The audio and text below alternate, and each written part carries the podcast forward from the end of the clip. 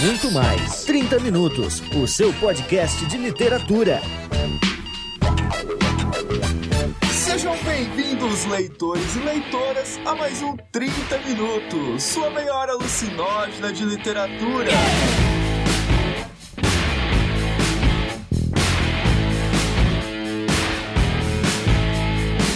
apresentação, Vilto Reis, editor e idealizador do site Homo Literatus.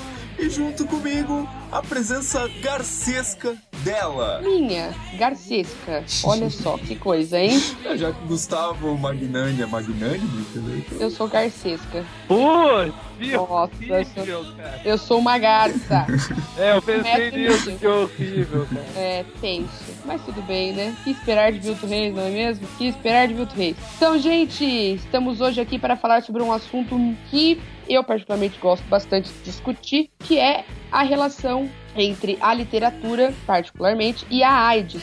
É, vamos falar sobre indicações, comentar como essa epidemia afetou a produção cultural né, no, no final do século passado e ainda afeta o nosso comportamento nos dias de hoje. E não poderíamos falar eu e Pilto Reis apenas. Este é um assunto que demanda a fofurice do nosso gracinha Jefferson Figueiredo. É, demanda pra mim, pra, pra mim separar o Vilto e a Cecília não brigarem no meio do cast também. Tem que ter uma segunda pessoa, uma terceira, quer dizer. Se o Gustavo não tá, tem que marcar presença. Vamos começar, vamos falar um assunto sério, mas sem aquela coisa assim, velório. A gente já falou até sobre suicídio, então a gente vai falar de uma coisa séria, mas de forma leve, tranquila. E é isso, não vou fazer riminhas hoje, porque senão acho que eu vou apanhar da Cecília. Escutem o cast e, e fala. Depois vamos ver no que vai dar.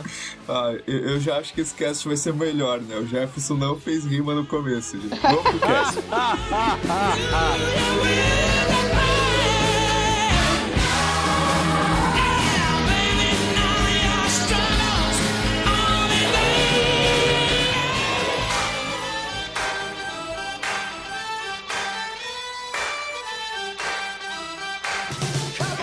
Gente, temos início hoje aos recados com uma notícia fúnebre e triste. O resultado da enquete do Hobbit. Jefferson, por favor, manifeste-se qual foi o resultado da enquete do Hobbit. Não, eu devia estar chorando, eu devia estar me manifestando. Mas o pessoal, pra aqueles que querem, pra aqueles que não querem, pras brigas dos comentários, vai ter o, o cast sobre o Hobbit. E se chorar, vai ter dois. Mas não vai ser só o, o cast sobre o Hobbit. Quem que vai ter mais esse? Vai ter briga de casal, porque meu marido vai participar.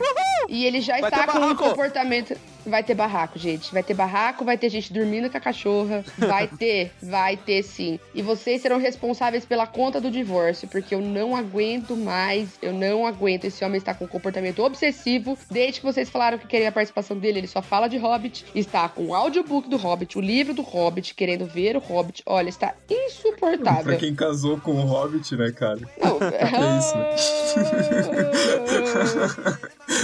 Ai, ai, gente, eu só quero dizer que eu consegui, cara. Com o apoio do público, eu consegui fazer um podcast sobre Hobbit e ainda trazer o César para o podcast. Fiquem cara. felizes, vocês trouxeram o que o Vi- vocês fizeram o que o Vilto queria. Parabéns Vai pra rolar vocês. traição, gente. Vai rolar traição nesse cast. Vai, vai ser divertido, gente. Vai ser divertido. Cecília ainda não me perdoou do último cast. Mas não tem problema, não tem problema. A gente vai Briga, tocando. Briga, briga, briga. você não é relevante o suficiente pra valer o meu rancor. Ai, meu Deus do céu. Tendo dito isso, eu já te perdoei, né? Fazer o quê? A gente também está no iTunes. O 30 Minutos também está no iTunes. Isso desde o primeiro programa, então não é novidade nenhuma. Mas tem muita gente que talvez é, seja ouvinte novo e ainda não sabe. E eu queria fazer um pedido para vocês, um pedido do fundo do meu coração negro, que é o seguinte: nos classifiquem muito bem lá no iTunes, gente. Se vocês gostam da gente. Oi. Não precisam ser honestos. É, não precisa entendeu? Dá cinco estrelinhas, não custa nada, entendeu? Nosso podcast pode aparecer na primeira página do iTunes, se for bem classificado. Então, dê, dê essa forcinha aí pra gente. Eu acho que, é, que acabou. Essa foi a nossa deixa. Vamos falar, vamos falar da literatura, vai, pelo amor de Deus. vamos, vamos, vamos, fechou. Beber, não precisa botar essa parte de vocês falando, acabou. Claro que precisa. Erros de gravação é o melhor. Vai. Ô, bebê, põe tudo, cara. Foi até o inferno. Às vezes o Beber deixa os bastidores e eu fico com vergonha, né? Ai. Timidez agora, Boa, vai. boa.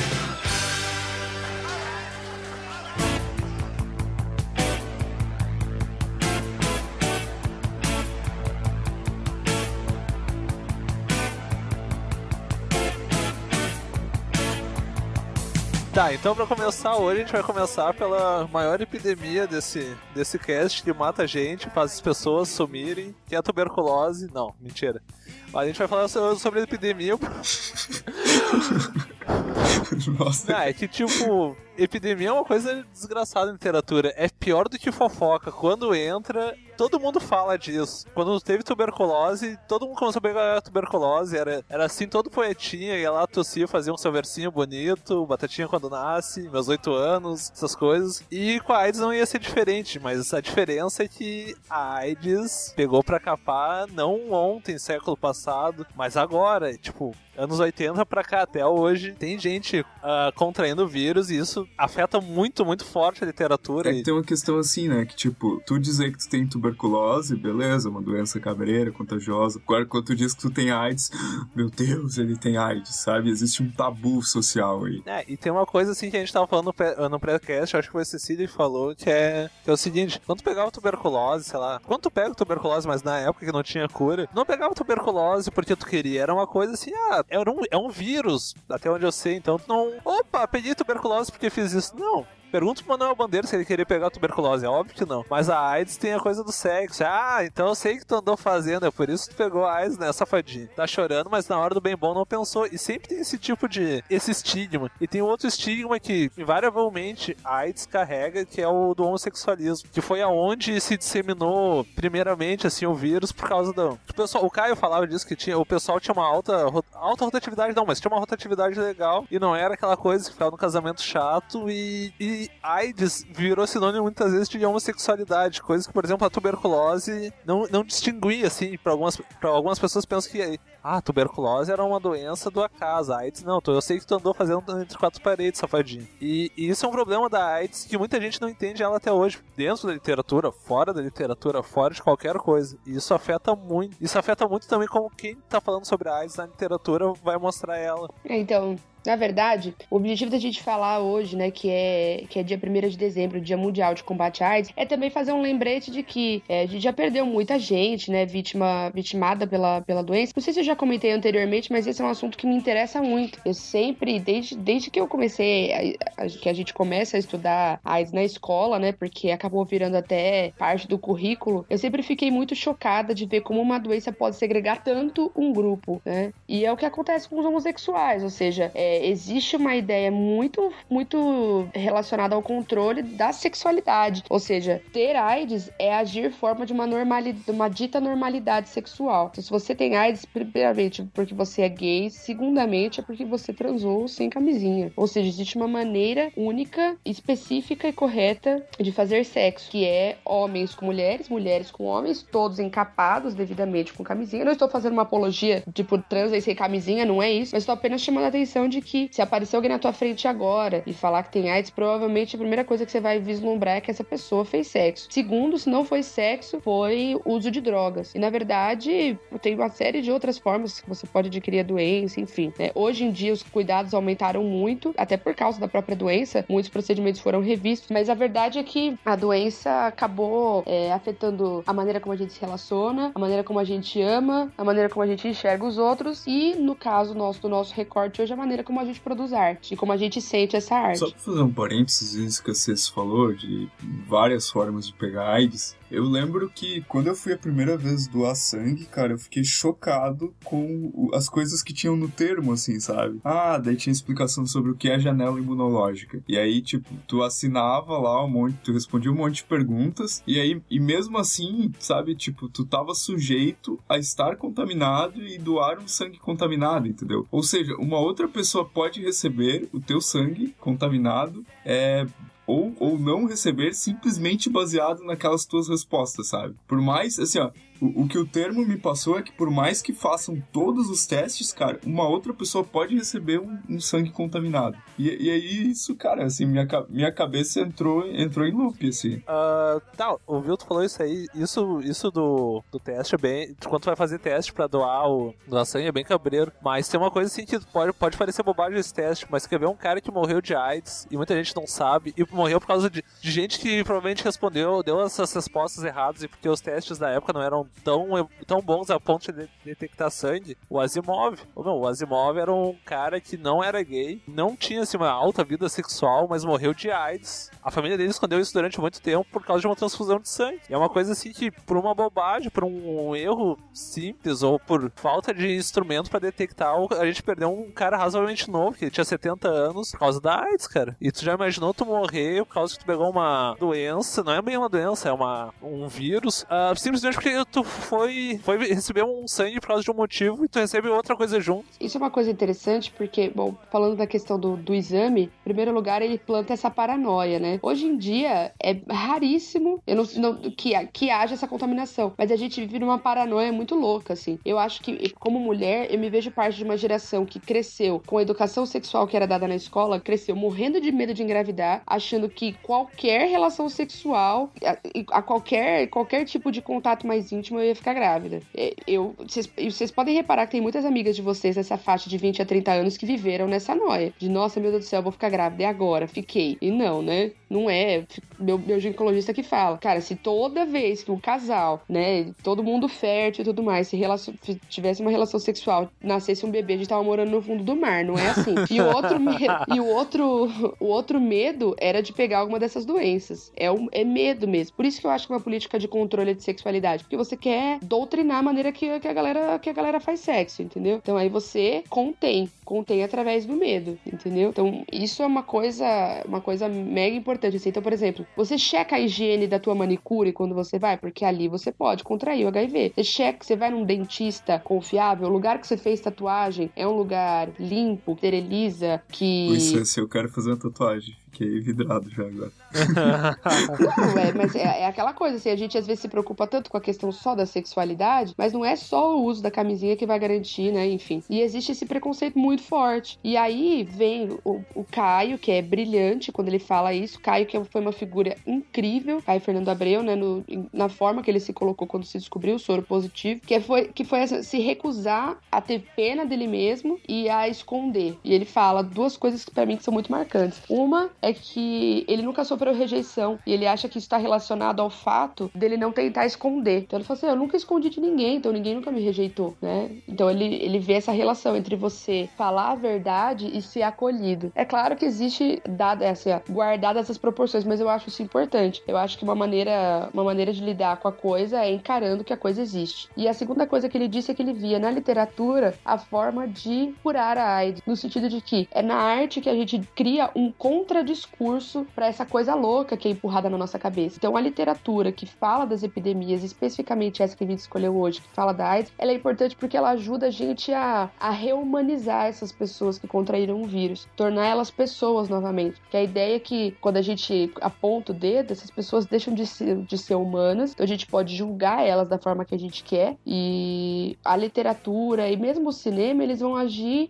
no contradiscurso, sabe? Por isso que eu acho tão importante. E aí tem um outro tópico que a gente começou a conversar e tal, que era a questão é, da, da, doença funcionar como uma urgência para escrever. Eu acho que se aplicava mais no caso dos tuberculosos, né? Não, não consigo pensar, talvez, no caso da AIDS, isso também se aplica. Não, com certeza. Se tu lê as crônicas do Caio, depois que ele começou a, a escrever, depois que ele descobriu que tava com o vírus, cara, ele, ele tinha uma urgência de escrever e tinha muita urgência de falar sobre vida. Se tu pegar, por exemplo, tem, pra quem quiser ler, tem um livro dele chamado Pequenas Epifanias. É só, só, são só crônicas dele de 86 até dezembro de 95, assim, um mês, assim, dois antes dele morrer. E do ponto que ele, da crônica que ele fala, que ele tá com AIDS dali pra frente, ele tem duas urgências muito grandes, assim, que ele repete várias vezes. Que ele quer escrever tudo. Tem uma, uma das crônicas que ele fala que ele não quer morrer porque ele tem muita coisa para dizer ainda e ele não. E ele, ele vê que o tempo talvez esteja se encurtando demais e ele não quer isso. E outra é uma necessidade de vida, assim, tu vê, ele fala muito, eu quero viver. Ele, ele fala muito do jardim dele, mas o jardim é meio que uma metáfora quase da, daquela necessidade de, mais do que nunca, ele quer ter vida, quer ter. quer dizer as coisas para as pessoas. E eu acho que a tuberculose também trazia, só tu vê o bandeira também. A sífilis eu acho que não trouxe tanto. Eu acho que era o medo de perder outras coisas que caíssem, mas lá, acontece. Nossa, É, pra gente é engraçado, pra pessoa que tinha sífilis não era tanto, né? Ah, era foda, foda.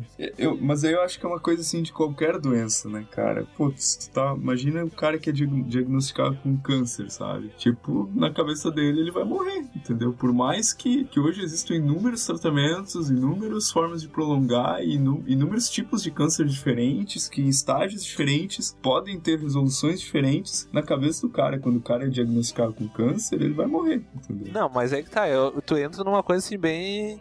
O, o câncer, pelo menos, tu sabe que ainda tem a possibilidade de, quem sabe, ser maligno, benigno, tem quimioterapia. A AIDS não tem. A AIDS tu vai ter que conviver, ela vai ser a tua sombra o resto da vida. Tu querendo ou não, tu vai, aquilo vai te perseguir o resto da vida. Ela sempre vai estar contigo. Não, não existe uma forma de se viver sem a AIDS. A pessoa que tá com AIDS em 2014 não vai morrer, mas ela sempre, ela vai ter que sempre ter aqueles cuidados. Ela vai ter que tomar os remédios pra garantir que não, que não desenvolva doença, né? É muito mais assustador. E eu acho que assim, ó, a gente lida então aqui com como se fosse, sei lá, doenças terminais e como elas afetam a pessoa que produz arte. Só que na AIDS eu acho que existe um agravante que é a questão de não só você tá doente, não só você contrair um vírus, que né, na época que, do- dos autores que a gente escolheu, que a gente vai comentar, era, era pouco tempo que você ia ter pra conviver com aquilo e tudo mais. Não só é isso, ou seja, quase receber a notícia de uma doença terminal, como também é o fato de que, putz, eu ainda vou ter que encarar a galera, né, e falar que eu peguei. É, e eu acho interessante, por exemplo, sobre a AIDS, ela passou por um período em que ela, ela não era nomeada ainda, né? Naquela doença, o Caio fala, tem, umas, tem um dos textos que ele fala que ele, a AIDS não era AIDS. Era aquela doença. É como se fosse uma vergonha falar as quatro letras em voz alta. É, eu ia falar. Não, mas ela, ela, durante algum tempo ela não era nem AIDS, né? Durante um tempo, por exemplo, ela foi chamada de GRID, que era Gay Related Immunodeficiency Disease, que em tradução livre é, é doença da imunodeficiência relacionada a gays. Como que você desconstrói um negócio desse? Meu, você vai precisar de um contradiscurso muito forte, entendeu? Por isso que produzir e falar sobre o assunto é tão importante, porque é a única maneira de você combater esse discurso médico pseudo-literal, entendeu? É, quem falou, quem é, quem falou essa, uma, uma coisa parecida com isso que você falou do Caio, Jefferson, foi o Cazuza. Quando ele foi assumir, foi uma entrevista pro Zeca Camargo, que ele, que ele era soro positivo, ele tomou uma taça de vinho e falou assim: tá, escreve aí que eu tô com a maldita. Ou seja, não falou também, né? Então eu acho isso muito marcante, né? Uma doença inominável, assim. Nunca viram ninguém triste porque não me deixam em paz. As guerras são tão tristes e não tem nada demais.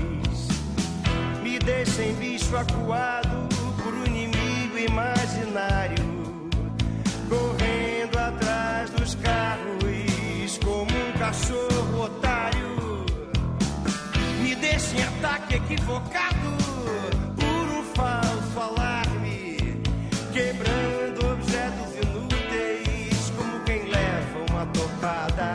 a gente quer falar um pouquinho também sobre obras, né, que se relacionam aí com esse contexto, já que a gente falou de- desse quesito da arte como contestação aos padrões sociais. E, e quando surgiu essa ideia, eu pedi pra Cecília referências, porque eu de fato não, não tinha lido, pelo menos não que eu lembre, eu não li nada que se relacionasse a isso, assim, sabe? E aí a Cecília falou, não, o livro-chave pra isso, na opinião dela, era o Onde Andará Dulce Veiga, do Caio Fernando de Abreu, que eu até comentei rapidamente no último cast, mas agora a gente vai focar, assim, na questão é, do aspecto da contestação, né? A gente falou bastante do Caio, aí falando um pouquinho das crônicas dele, mas esse romance, eu, eu acho que é um romance muito bacana nesse sentido, assim, porque vários personagens têm a questão do HIV. Eu vou tentar não dar muito spoiler, porque é um romance legal pelas viradas dele, assim, e, e um romance acessível, mas mesmo assim com a linguagem bem rica, assim, que eu achei bem bacana por parte do Caio. Mas a gente não tá falando de linguagem hoje, infelizmente.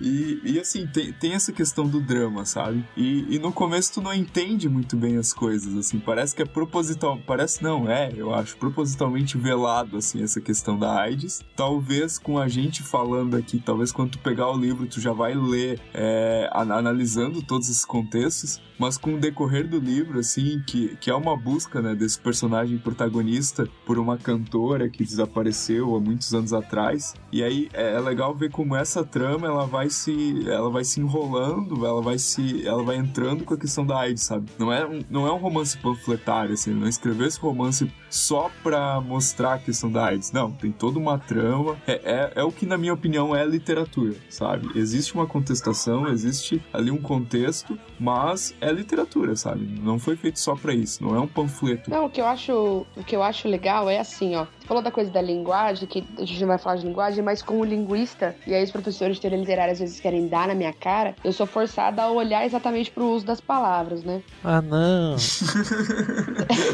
Olha lá, tá vendo? É isso que eu faço. Por exemplo, logo no começo, quando o personagem principal ele tá, ele tá se olhando no espelho, são dadas algumas, sutile, algumas sutilezas sintáticas, assim, que e lexicais que mostram pra gente pra onde a coisa tá indo. Então, por exemplo, ele se olha no espelho e ele checa pra ver se ele não tá com com os, com os linfonodos inchados, com os gânglios inchados, né? A princípio, se você não tem muito conhecimento, por exemplo, de como, de como está relacionado com AIDS, pode passar batido, entendeu? Eu tô dando um exemplo. Sim, foi o né? meu caso. Foi o meu caso quando tava lendo, por É, exemplo. o meu também, não te preocupa. Eu li esse romance duas vezes e só na segunda eu entendi várias coisas que eram AIDS. Fala, nossa, cara, ele tá querendo dizer, tá falando de AIDS aqui, né? Esse cara tá se olhando no espelho porque ele já é soro positivo, ele sabe disso. E aí ele tá, ele tá se regulando, ou seja, como a AIDS mudou a relação do cara com o próprio corpo, né? Então, são pequenas coisinhas que são colocadas assim que mostram que, que não tem como levar exatamente a mesma vida antes e depois de receber o, o positivo no exame, entendeu? Então, é, essas coisinhas que o Caio vai colocando ali e tal, de. é, o cara tem essa mania de, de se apalpar, né? Então ele fica passando a mão nos, nos gânglios e tal. É, outros momentos que se fala de cores, então as cores que a doença tem. Então, uma das marcas de quem tá desenvolvendo a síndrome é o desenvolvimento do sarcoma de Kaposi, que é um câncer de pele raro, é, que são as manchas que causam lesões arroxeadas na pele. Então, qualquer menção a púrpura, roxo, avermelhado, está relacionado imediatamente a isso também. Então, tem todas essas relações que são completamente é, colocadas de forma muito sutil, de forma muito delicada, só que elas estão lá para serem vistas, elas não estão lá à toa, entendeu? Então, é uma sacada muito legal do Caio. Tem outro escritor que o Caio menciona muito ele. Mencionava, quer dizer, quando antes de morrer, principalmente depois da AIDS, que é o Reinaldo Arenas. Talvez vocês, quem, o pessoal que ouve, não pode nunca ter ouvido falar dele, mas ele tem um livro que virou, que é a autobiografia dele, ah, que virou filme, que é o Antes de Anoitecer, que é com o Javier Bardem, fazendo ele mesmo. Que é bem legal, que é- além de mostrar a vida dele, o foco principal, assim, é do meio pro fim, que quando ele foge pros Estados Unidos, ele é um escritor cubano, e ele é gay, tipo, ele é aqueles gays, assim, que quando sai de Cuba e encontra o Green Village, ele, nossa, cara, me achei. O problema é que ele acha muitas coisas lá, inclusive a AIDS. E ele, um dos motivos, inclusive o fim do Reinaldo Arenas é quando ele se matou, ele esperou pra terminar de escrever esse livro e se matou depois, jogou de um prédio. Mas ele fala da, Nossa, mano. nossa, cara, é, pra vocês terem noção de como isso af- afetava muito. E o cara era um, era um cara cheio de vida, só que o problema é que a AIDS corroeu o corpo dele muito rápido e também a, mente dele, assim, no, no sentido que ele, ele se sentia muito angustiado com isso. E pra quem já leu essa, essa biografia dele antes que anoiteça, tu vê, vê quando ele fala, assim, principalmente do meio pro fim, quando ele aborda esse tempo, que mais do que a, a doença física que a AIDS traz, traz o estigma psicológico da coisa de tu, cara, eu vou morrer. É uma coisa que, que o Vilto já tinha falado. E ele tem uma certeza, assim, absoluta que a vida dele acabou no momento que ele descobriu que tinha AIDS. E a última coisa que ele quis fazer foi deixar quase um testamento sobre o que é ter AIDS e que era ser um cubano, um cara pobre que passou por várias coisas, fugindo para os Estados Unidos pra, na esperança de uma vida melhor e acabou com AIDS. E o Caio via no Reinaldo Arenas, principalmente nas palavras, assim, tu pode ver em vários vídeos, tu jogar no YouTube, Caio Fernando Abreu, Reinaldo Arenas, ele sempre fala do, desse cara e, tipo, como exemplo de coisas a ser su- superadas, assim, como exemplo, mas também o que ser superado, não entrar em desespero que a AIDS não é o fim do mundo. E o Caio tentava até, ele, ele tinha esse duplo do Reinaldo Arenas quando ele falava de AIDS. Principalmente depois que ele tinha, ele tinha o exame na mão dizendo que ele era positivo. Ah, não, não entre em desespero, não faça nada, viva, porque AIDS não quer dizer morte, quer dizer uma possibilidade, não quer dizer o fim de vez. Que eu ia dizer é que tem um livro que chama O que Amar Quer Dizer. Eu esqueci o nome do autor agora, mas depois o Vilto coloca a referência completa aí no post. Nesse livro é, é um ex-namorado do Foucault, que também morreu de AIDS, é, falando sobre sobre amizades, principalmente sobre amizade e tal. E aí ele tem um trecho que ele fala que, que o Foucault foi para São Francisco também, é, buscando essa viver essa liberdade sexual e tal. E foi lá que ele que ele contraiu HIV. Aí existe toda uma polêmica gigantesca se o Foucault teria ido para lá já sabendo, tipo, ah, eu vou para lá, mas eu vou lá para pegar o negócio. Ou se não, se foi acidental, existe essa questão. É, eu, particularmente, não, não, acho que isso seja relevante. Se ele pegou de propósito, ou se ele pegou é, acidentalmente, eu acho que é uma bobagem discutir isso, mas existe, se vocês pulsarem nas internet, vocês vão ver que existe essa discussão e gente que se descabela tentando descobrir se o cara quis ou não ficar doente. Como se isso fosse mudar alguma coisa na vida dessas pessoas. Até quer dizer assim, ó,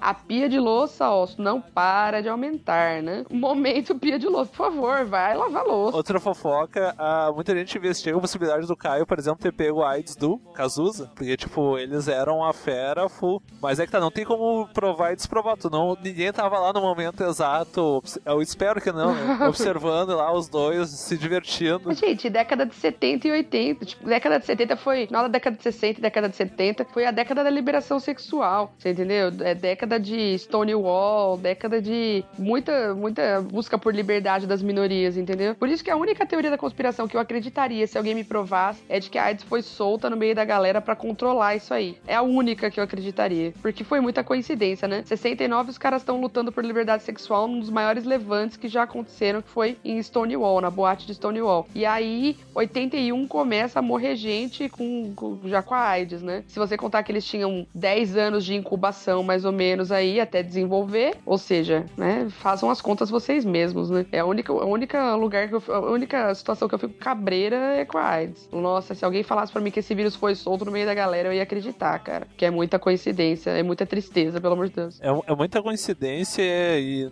é, é, é muito conveniente aparecer onde aparece, no grupo que aparece, no momento que nem a Cecília colocou. Eu, eu sou a favor de teorias da, da conspiração, principalmente essa. Ah, eu, eu só acredito na hora que alguém me prova. Mas essa é uma que eu tenho menos tendência a duvidar, entendeu? É coincidência demais, assim, parece, né, cara? Mas eu não sei. Eu acho que nesse ponto eu sou mais cético que o Jefferson.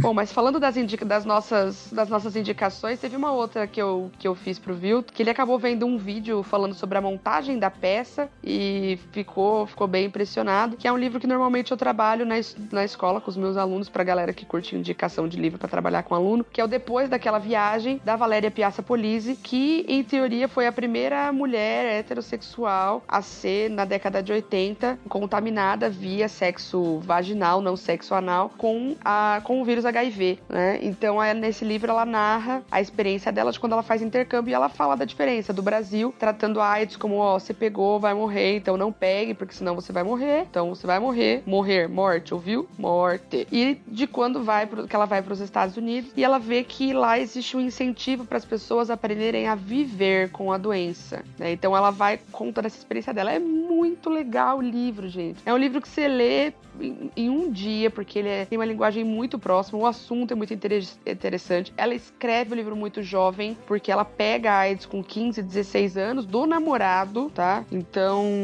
é, é muito legal por causa disso. E o Vilto viu o vídeo que ela fala sobre a montagem curtiu, né, Vilto? É, o vídeo vai estar tá aí no, no link do post pra quem quiser assistir. Cara, eu, eu me senti muito sensibilizado vendo o vídeo. Eu não consegui ler o livro a tempo, mas certamente eu vou pegar o livro pra ler depois. E assim, cara, saber que ela, ela não publicou só um livro, sabe? Ela publicou um livro e depois, a partir disso ela dedicou a vida dela a dar palestras, a viajar. Depois o livro foi publicado lá fora. No México vendeu mais de 100 mil exemplares do livro, sabe? E ela se dedicou a isso, a, a, a mostrar para as pessoas que existe vida, sabe? Mesmo depois que tu, que tu contrai uma doença como essa, assim. E legal, né? Eu acho que é um exemplo positivo porque ela pegou a AIDS na década de 80 e ela está viva, né? Cara, que coisa maravilhosa, né? É, assim, ela é a prova de que ela tá com mais de 20 anos com o vírus já. E tá bem, bem mesmo, entendeu? É muito legal você olhar pra pessoa e pensar, associar a vida, né? É, eu acho, é tipo assim, a vida dela é uma mensagem de esperança, entendeu? Isso é muito foda, cara. Eu acho que não, não tem, cara. Quem tem o um mínimo de coração vai assistir esse vídeo, vai ficar sensibilizado e provavelmente vai servir para quebrar muitos preconceitos. Então, é, to, todo mundo que tá ouvindo o cast, cara, eu peço que, que clique nesse vídeo, assim, se puder, dependendo de onde você tá ouvindo, né? E assista agora até, se for, dá um pause no cast, assim, e assista esse vídeo, que realmente é muito louco. Mais uma indicação.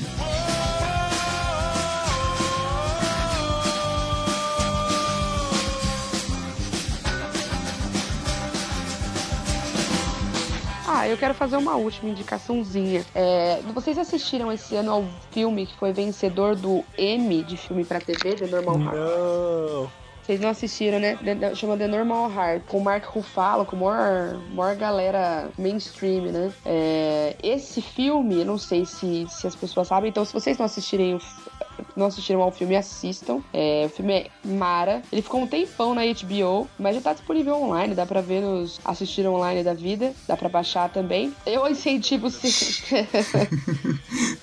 e ele fala sobre o início da epidemia de HIV, então a história começa em 1981, e aí as- assim, a doença não tinha nome ainda, e em Nova a história se aceita em Nova York, como estava afetando basicamente só a população gay, eles não estavam liberando nem verba para pesquisa para ver o que estava causando a doença. Era esse o nível de, de idiotice, de babaquice dos governantes. Então, tem um grupo de, de homossexuais liderados por, por um cara bem, bem polêmico, que é o Ned Wick, que busca é, levantar a visibilidade da causa, ou seja, é, tava todo tava um monte de gente morrendo muito rápido, só que ao mesmo tempo eles não sabiam como pegava, então eles continuavam se contaminando. Ao mesmo tempo, uma médica chega e fala: "Galera, eu acho que vocês estão se contaminando transando, então parem de transar". Logo depois que eles conseguiram a liberação, na época da liberação sexual, então os caras falam: "Não, você tá ficando louca", porque a agenda política deles era era coisa do eu vou transar, né? Então, aí eles eles se opunham a isso, até porque não existia nenhum dado que mostrasse que que parar de fazer sexo ia resolver. E aí fica fica em torno disso, tentar levantar a visibilidade da doença para conseguir um mínimo de financiamento para descobrir o que estava causando a doença que matava tantas pessoas. É emocionante, eu amo o filme. E ele foi baseado numa peça de teatro que foi escrita pelo Larry Kramer, a,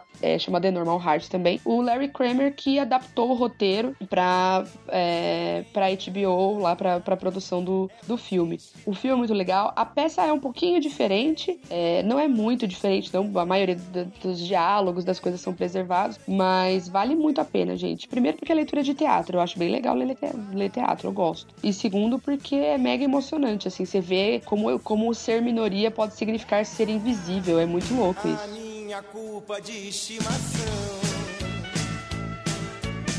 E me aceita o pior dos tarados. Um ser mesquinho tropeçando no nada. Guarda segredo e diz que não é chantagem. É que ninguém vai saber das minhas bobagens. Me dá um calmante diz que é pra eu ser bom. Minha culpa de estimação. Muito bem, minha gente. Então, encerrando aí mais este podcast com uma temática bem diferente daquilo dos, dos programas que a gente vem fazendo, mas é um tipo de podcast que eu gosto muito de fazer, que nem todo podcast precisa ser uma montanha russa de diversão e risadas, né? Às vezes a gente pode discutir um assunto mais sério. Eu quero saber aí do meu amigo Jefferson, suas considerações finais. Amigo, cacete, mas tudo bem. Nossa, velho. Nossa, mano.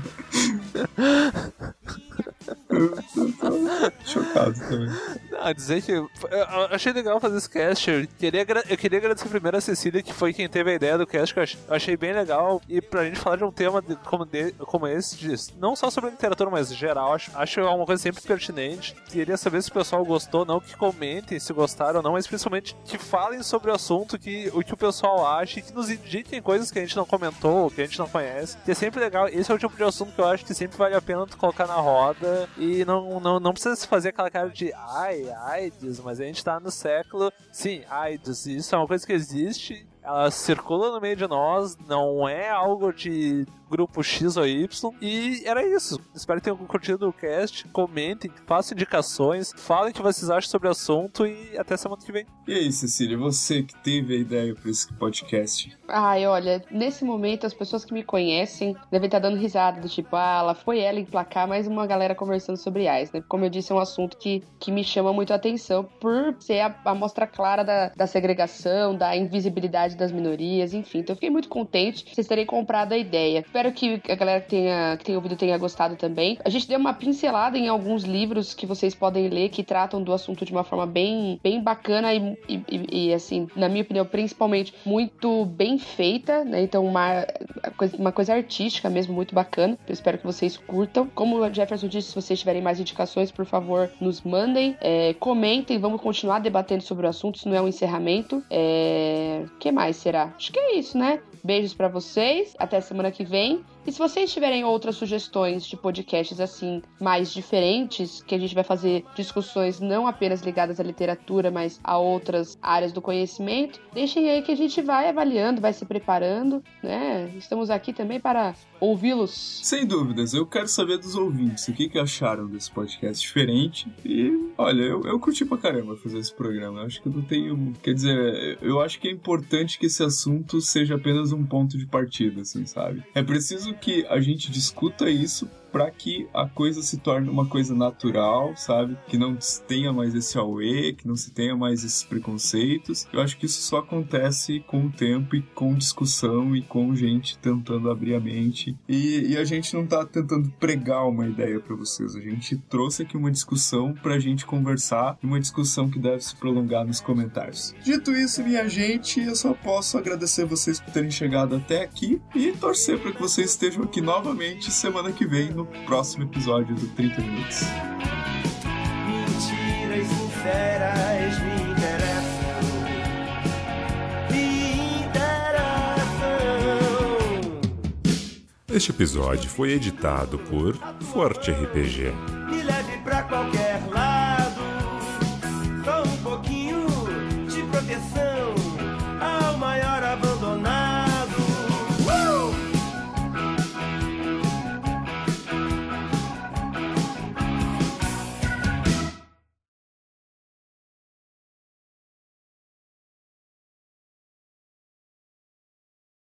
Pô, na minha pauta tá como as epidemias afetam as As pessoas. epidemias. Aham, agora deixa eu ver, Epidemias. cara.